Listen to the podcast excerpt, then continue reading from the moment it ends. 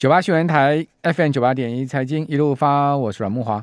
哦，这个没有电池哈，这个没有电池芯啊，电池做不出来哈，特斯拉很头痛啊，这个伊隆马斯克非常头痛。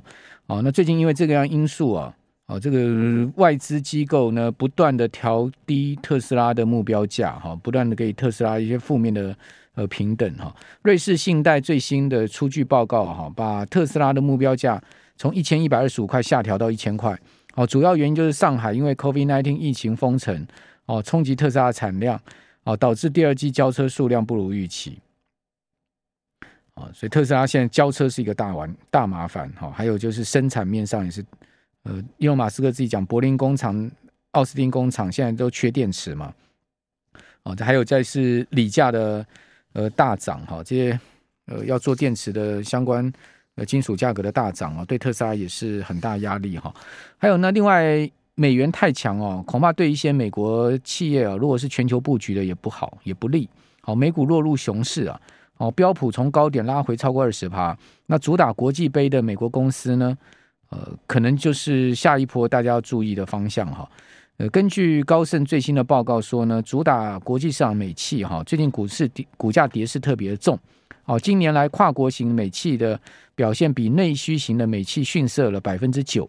哦，二零二二年到今天呢，跨国型的企业的股价暴跌了二十四趴，内需型的美企呢，股价则是跌了十五趴。哈，所以可见跨国型受到美元太强，因为它在海外的营收是呃用当地的货币来计价嘛，哈，但是换回美元的话，它就变少了。哦，所以在这样状况之下呢，像微软啊、可口可乐啦，哈。都是所谓的跨国型的公司，像 Salesforce 啊，就 CRM 哈，这些公司都是啊。那这些公司呢，都会受到美元强势的影响。好，高盛说，消费者缩减开支对美股的影响大于美国家庭抛售股票。那消费者会不会开开始缩减开支呢？这肯定会的嘛。美国现在物价那么高，怎么不缩减物资呃开支呢？好，包括电价调升。好，今天电价调升，虽然没有调到呃民生用户哈，呃，但是这些。特高压的用电大户调升呢，我我想这个在盘面上应该也会有反应了哈。这个最近你可以看到，呃，今天其实应该就已经先反应了哈。好，那至于说消费信心的部分哈，美国现在看起来是历史新低。那台湾的状况呢？我们赶快来请教中央大学台湾经济发展研究中心的吴大任老师。吴老师你好，阮大哥好，各位听众朋友大家。好，吴老师怎么看？呃，美国的消费信心？居然掉到五十啊！这个密西根大学的消薪指数是创历史新低，这我知道是有有他他有调查以来的最低点嘛，对不对？没错，是。好，那美国的消费信心这么差哦，那台湾现在目前的状况呢？呃，我们是在今天早上哈，呃，公布就是六月份的消费信心呐。嗯嗯。好，那这一次呢，呃，就是下降了三点六七点哈，就跟前月比。好，来到六十四点一四，嗯，然后这个这个数据哈，它是创了民国九十八年十二月以来的新低，嗯。嗯，好，就是呃，等于是两千零九年十二月，好，到现在大概是十二年七个月，哦，那也很，那我们都知道，两千零九年大概是金融海啸快结束的时候，对，所以大概从金融海啸到现在，哦，目前是最低点，是，好，那六项指标整体的情况如何呢？嗯，六个分项指标里面哈，这一次跌的最重的就是股市投资时机啦。是，好，那这个部分呢就创历史新低。嗯哼，哦，那个，哎，这一次跌了七点四点，来到二十五点五点。哇，那对对对，那是这个是我们，哎，就是从二零零一年好有调查以来到现在，好，哎，这一次是最低的数据。嗯哼哼，好，等于民众对股市真的是没信心了哈。是。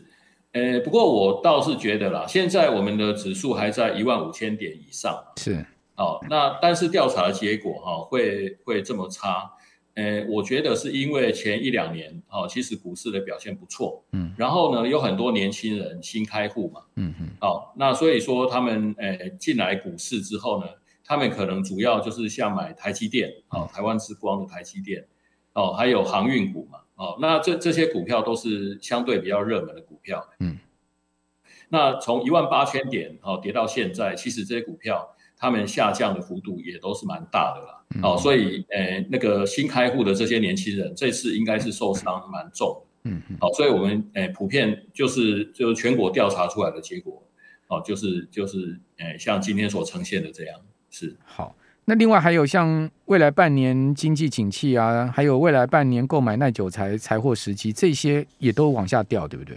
是没错。那经济景气的部分哈，它这次是降了四点九点，哦，来到八十点九五，嗯，好，它是创了大概两年来的最低，就一百零九年六月到现在，哦，但是那个诶，其实哈。诶，创低的哈，有一个部分我们要特别注意，哦，就是在物价水准，哦，就是民众对物价的感受这个部分呢，这次哦，它下跌的幅度是三点九，哦，那它也是跌破三十点，来到二十六点六五点，嗯哼，好，那这个这个指数哈，它是它是创了两千零八年十二月以来的最低，哦。那确实就是从金融海啸到现在，嗯，好，那目前诶、欸、看起来民众对这个物价大幅上涨的这个忧虑还是很深的，是，嗯，好，整体 CCI 是创下十二年半的新低，但是对物价的忧虑是则是创了金融海啸以来的这个忧这个最最最忧虑的状况了。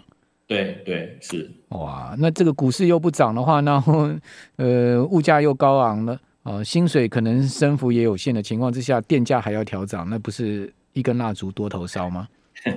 确确实，诶，我觉得对那个家庭经济来讲，诶，当然这次的电价诶调涨呢，就是针对民生用电的部分，基本上是不调了哈，嗯、除非那个家庭的用电非常的高，超过一千度，千度，嗯是。那那但是呢，那个诶，因为工业用电还是有说，呃，有比较大幅的上涨哈，它上升的幅度哈，来到百分之十五嘛。嗯。那我觉得，呃，其实我之前在之前的节目有提过，我们今年哈下半年我们比较担心的可能是经济衰退的问题。对。好，所以我们的产业哈或者是企业，他们，呃，下半年的经经营本来就会比较辛苦了。嗯。好，然后在这个时机点，那个电价，诶，涨这么多。哦，我觉得对他们的诶营运哈一定会产生冲击。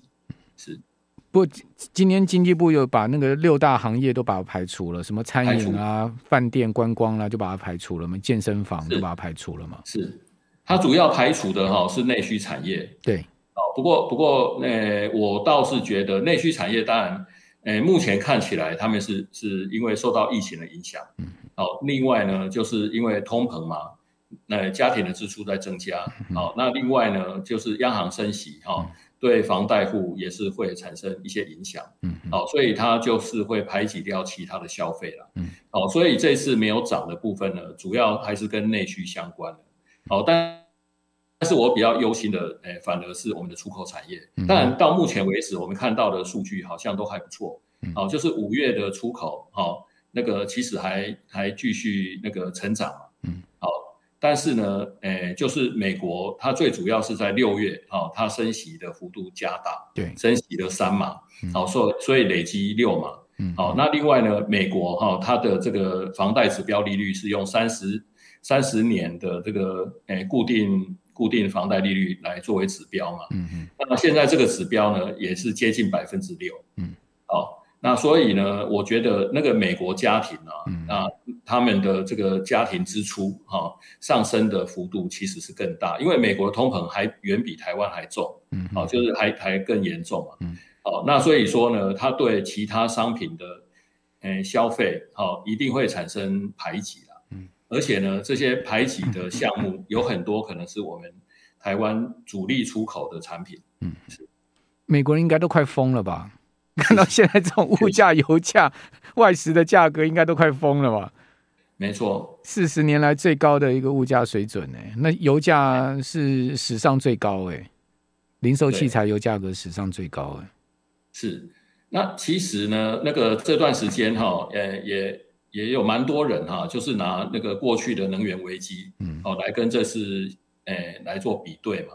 哦，因为我们今年的呃通膨哈，其实还是受到俄乌战争的影响很大。嗯，哦，那那影响到影响最大的当然就是能源市场跟粮食市场。对，哦，那在一九七诶一九七三年第一次能源危机的时候，嗯、哦，他们碰到的问题也是，呃，就是能源跟粮食的问题。哦，所以当当时的油价从三块钱一桶，嗯，哦，就是涨到大概接近十二块一桶。哦，所以也涨了三倍多。嗯哼，哦，那呃，到了一九七九年第二次能源危机的时候，嗯，哦，油价也是从十五块，然后涨到超过四十块。嗯，哦，那那那个呃，这两波呢，其实都是因为能源短缺哈、哦、所产生的影响。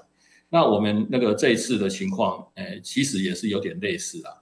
哦，那但是呢，呃，我去查过一些资料，我发现哈，嗯，呃，有一个部分可能过去大家没有注意到，OK，哦，就是就是美国哈，它的这个进口，哦，其实从七零年代到现在已经有非常大大幅度的成长，对，哦，就是在一九七零年初期的时候，美国的进口金额哈大概是五百多亿美金，是，哦，那它在 GDP 的占比大概是百分之五。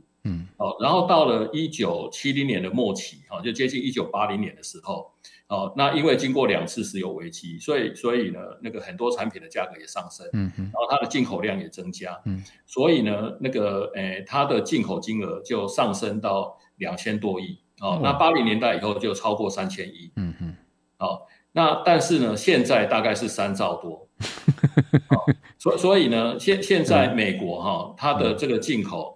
哦，在 GDP 的占比已经接近百分之十五，嗯，哦，而且呢是三兆多，是，哦，所所以，我刚才讲到了，就是，呃，就是美国的家庭啊，一定一旦对其他的消费产生排挤的时候，嗯，那这些消费品，哈，在过去的时代，哈，在七零年代，它主要影响到的是美国的产业，对，哦，因为当时进口依赖还很低嘛，还很低，但是现在呢，那个大部分有很多可能都是国外的产品，对。哦，那特别是中国的产品、台湾的产品，嗯嗯、哦，一定是受到影响。嗯，所以其实我比较担心的就是美国它，它它如果在下半年再加速升息，因为七月有可能在三码，对，哦，九月诶至少两码，对哦，那这样下去的话，他们的那个家庭消费的排挤的情况一定会更加严峻。嗯嗯，好、哦，那我觉得我们台湾在下半年我们的出口受到的冲击一定会更大。嗯。吴老师，你觉得这次景气的回落是用崩的，还是说它只是一个温和的衰退？衰退我看是应该是必然的啦，只是说衰退的幅度跟深度还有时间周期，您估计呢？我觉得哈，这这次的这个变化很快了，因为刚才一开始的时候就已经讲到消费信心。嗯，哦，那美国呢，消费它的占比哈，诶，就是在 GDP 的占比是高达七成嘛。对，哦，所以它是一个消费大国。哦，然后呢，它全诶、欸，在全球的占比哈、哦，它也超过三成。嗯嗯。好、哦，所以光是美国一个国家，它的消费下降就会引起那个很很大的那个全球性的影响。对对对。那特别是刚才刚才有提到嘛，哦哦，就是它到底好、哦，它的这个衰退的状况是是那个诶，好像吴吴老师，我们这边稍吴老师，我们这边稍微休息一下。九八新九九八新闻台 FM 九八点一财经一路发，我是阮慕驊。其实钢铁业对景气是很敏感的哈。今天丰兴啊，这个最大的钢厂哈，钢筋厂丰兴呢，今天再开出最新一期的盘价哈，每钢筋每吨再跌一千块台币了。好，那废钢呢，呃，则是已经进行过两波调降，好，所以今天废钢是开平盘了。好，丰兴一直在调降钢筋价格，为什么？就景气的问题嘛，好，所以刚刚就请教吴老师说，这一次的景气的这个看起来衰退定了哈，那你就不知道它是一个什么样衰退的情况。哦，有人讲说是 U 型的衰退，我不知道吴老师您的看法呢？呃，我觉得 U 型的衰退可能性还是蛮高的啦。嗯，当然这个呃对台湾来讲哦，那呃主要还是要看美国升息的幅度。对，哦，因为呃。现在美国哈可能还是我们台湾呃出口主要的国家，是。虽然我们对美国直接出口哈只有它的占比只有百分之十几嘛，嗯嗯，哦那那目前我们出口最大中诶是到中国跟香港，对，那这个部分呢它的占比哈超过百分之四十四成，哦但是呢我们卖到中国啊大部分的产品是是零组件啊，好那第一名就是电子零组件。好，所以其实我们把产品卖到中国之后，最后组装成诶最终产品哦，还是诶还是卖到美国跟欧洲。对，好，所以如果我们把那个诶这部分哦间接的贸易哦这部分考虑进来，嗯，那我我们那个受到美国的影响蛮大的。嗯，好，那另外一个重要地区当然是欧洲。那欧洲呢，它同样哦现在也是严重的通膨。嗯，哦，它的特别是 PPI 哈，从四月以后。已经超过百分之三十嘛。嗯。哦，那那那个呃，像德国它的呃 CPI 的年增率哈也七点九啊。那那所以说，其实这个都是诶几十年来没有看到的数据啊。嗯。那欧洲的这个通膨情况这么严重，它当然也会产生消费的排挤。对。好，那所以我们台湾的这些产品，好，在下半年好，它的这个出口，我觉得其实还是蛮有疑虑的。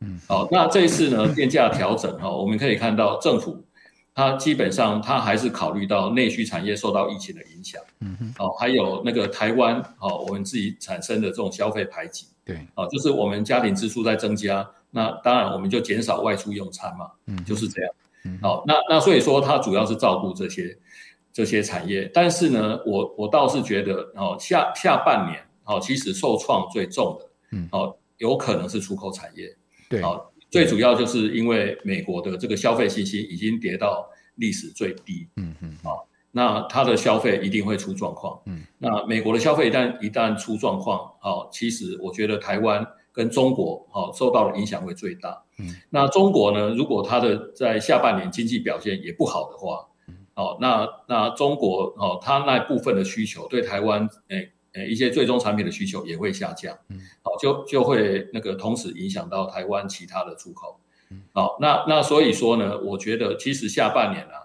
就是全球进入停滞性通膨的可能性其实是非常的高。OK，大陆现在也是在硬撑啊，好就放呃呃奖励鼓励消费，然后放放松房地产管制，硬要把这个呃经济局面给撑起来，不然也很惨啊。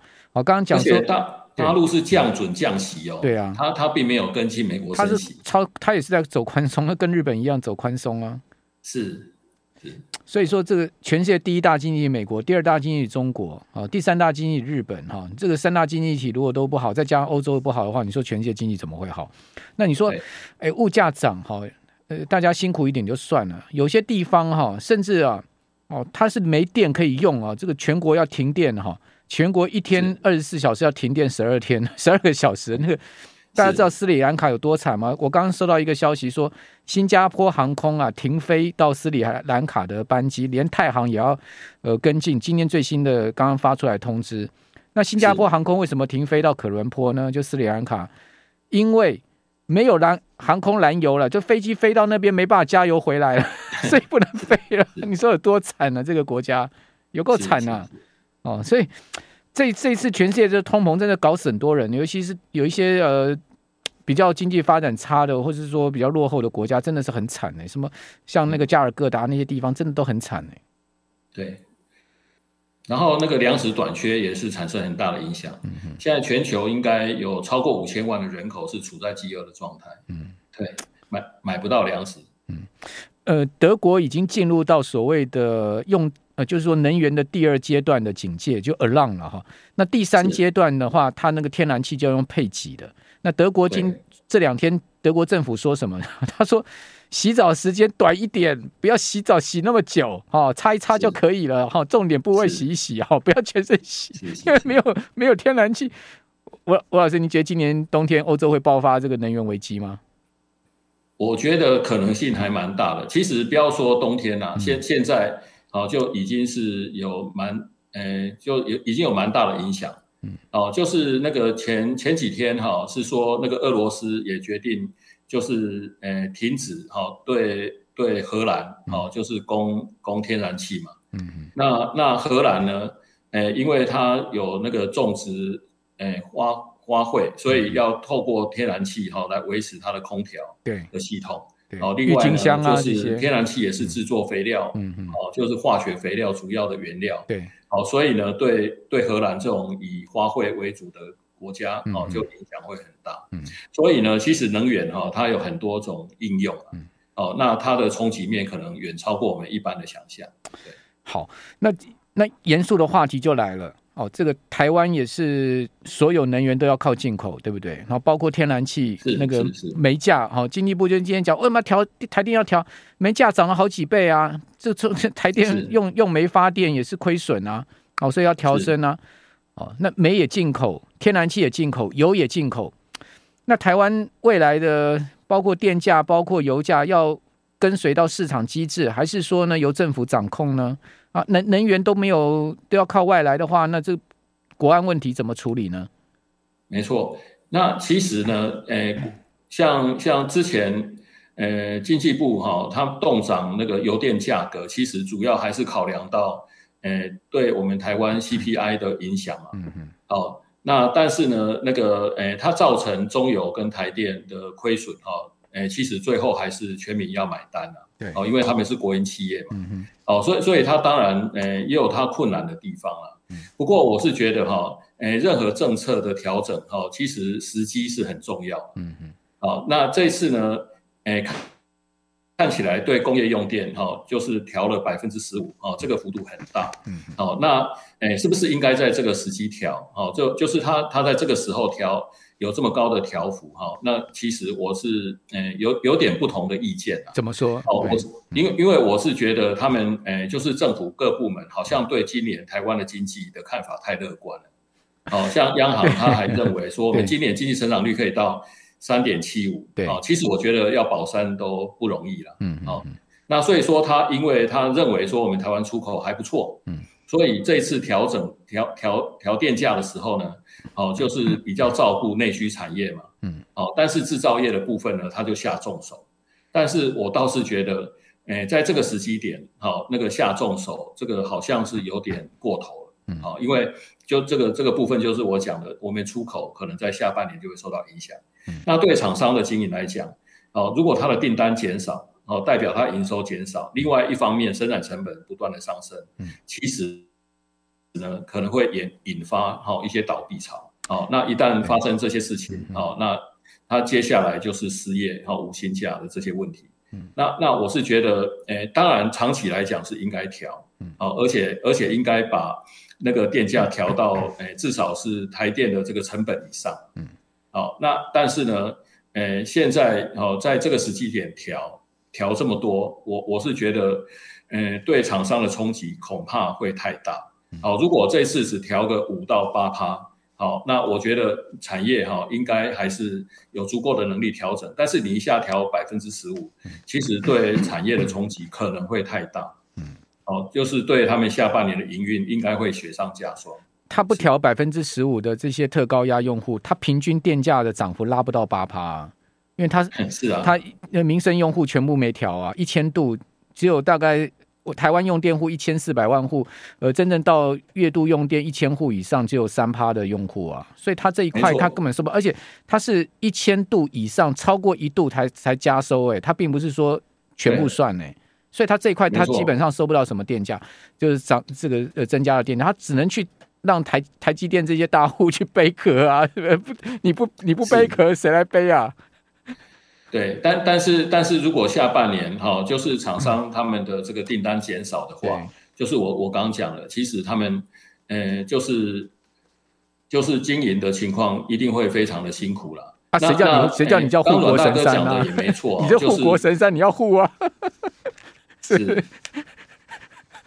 不过不过确实啦，工业用电哈，现在它在我们全体用电的占比哈高达百分之五十七嘛。对。哦，所所以呢。